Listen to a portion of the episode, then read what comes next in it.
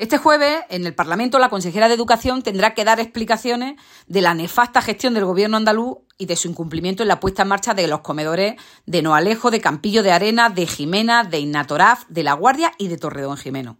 Ayer estuvimos precisamente hablando con las madres de Lampa de Noalejo.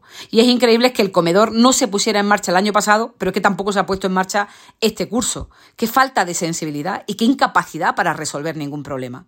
Perjudicando en el caso de Noalejo a 30 familias que llevan esperando desde 2022 y que no pueden conciliar con sus trabajos, que tienen que dejar de trabajar, recurrir a los abuelos o directamente plantearse irse del pueblo.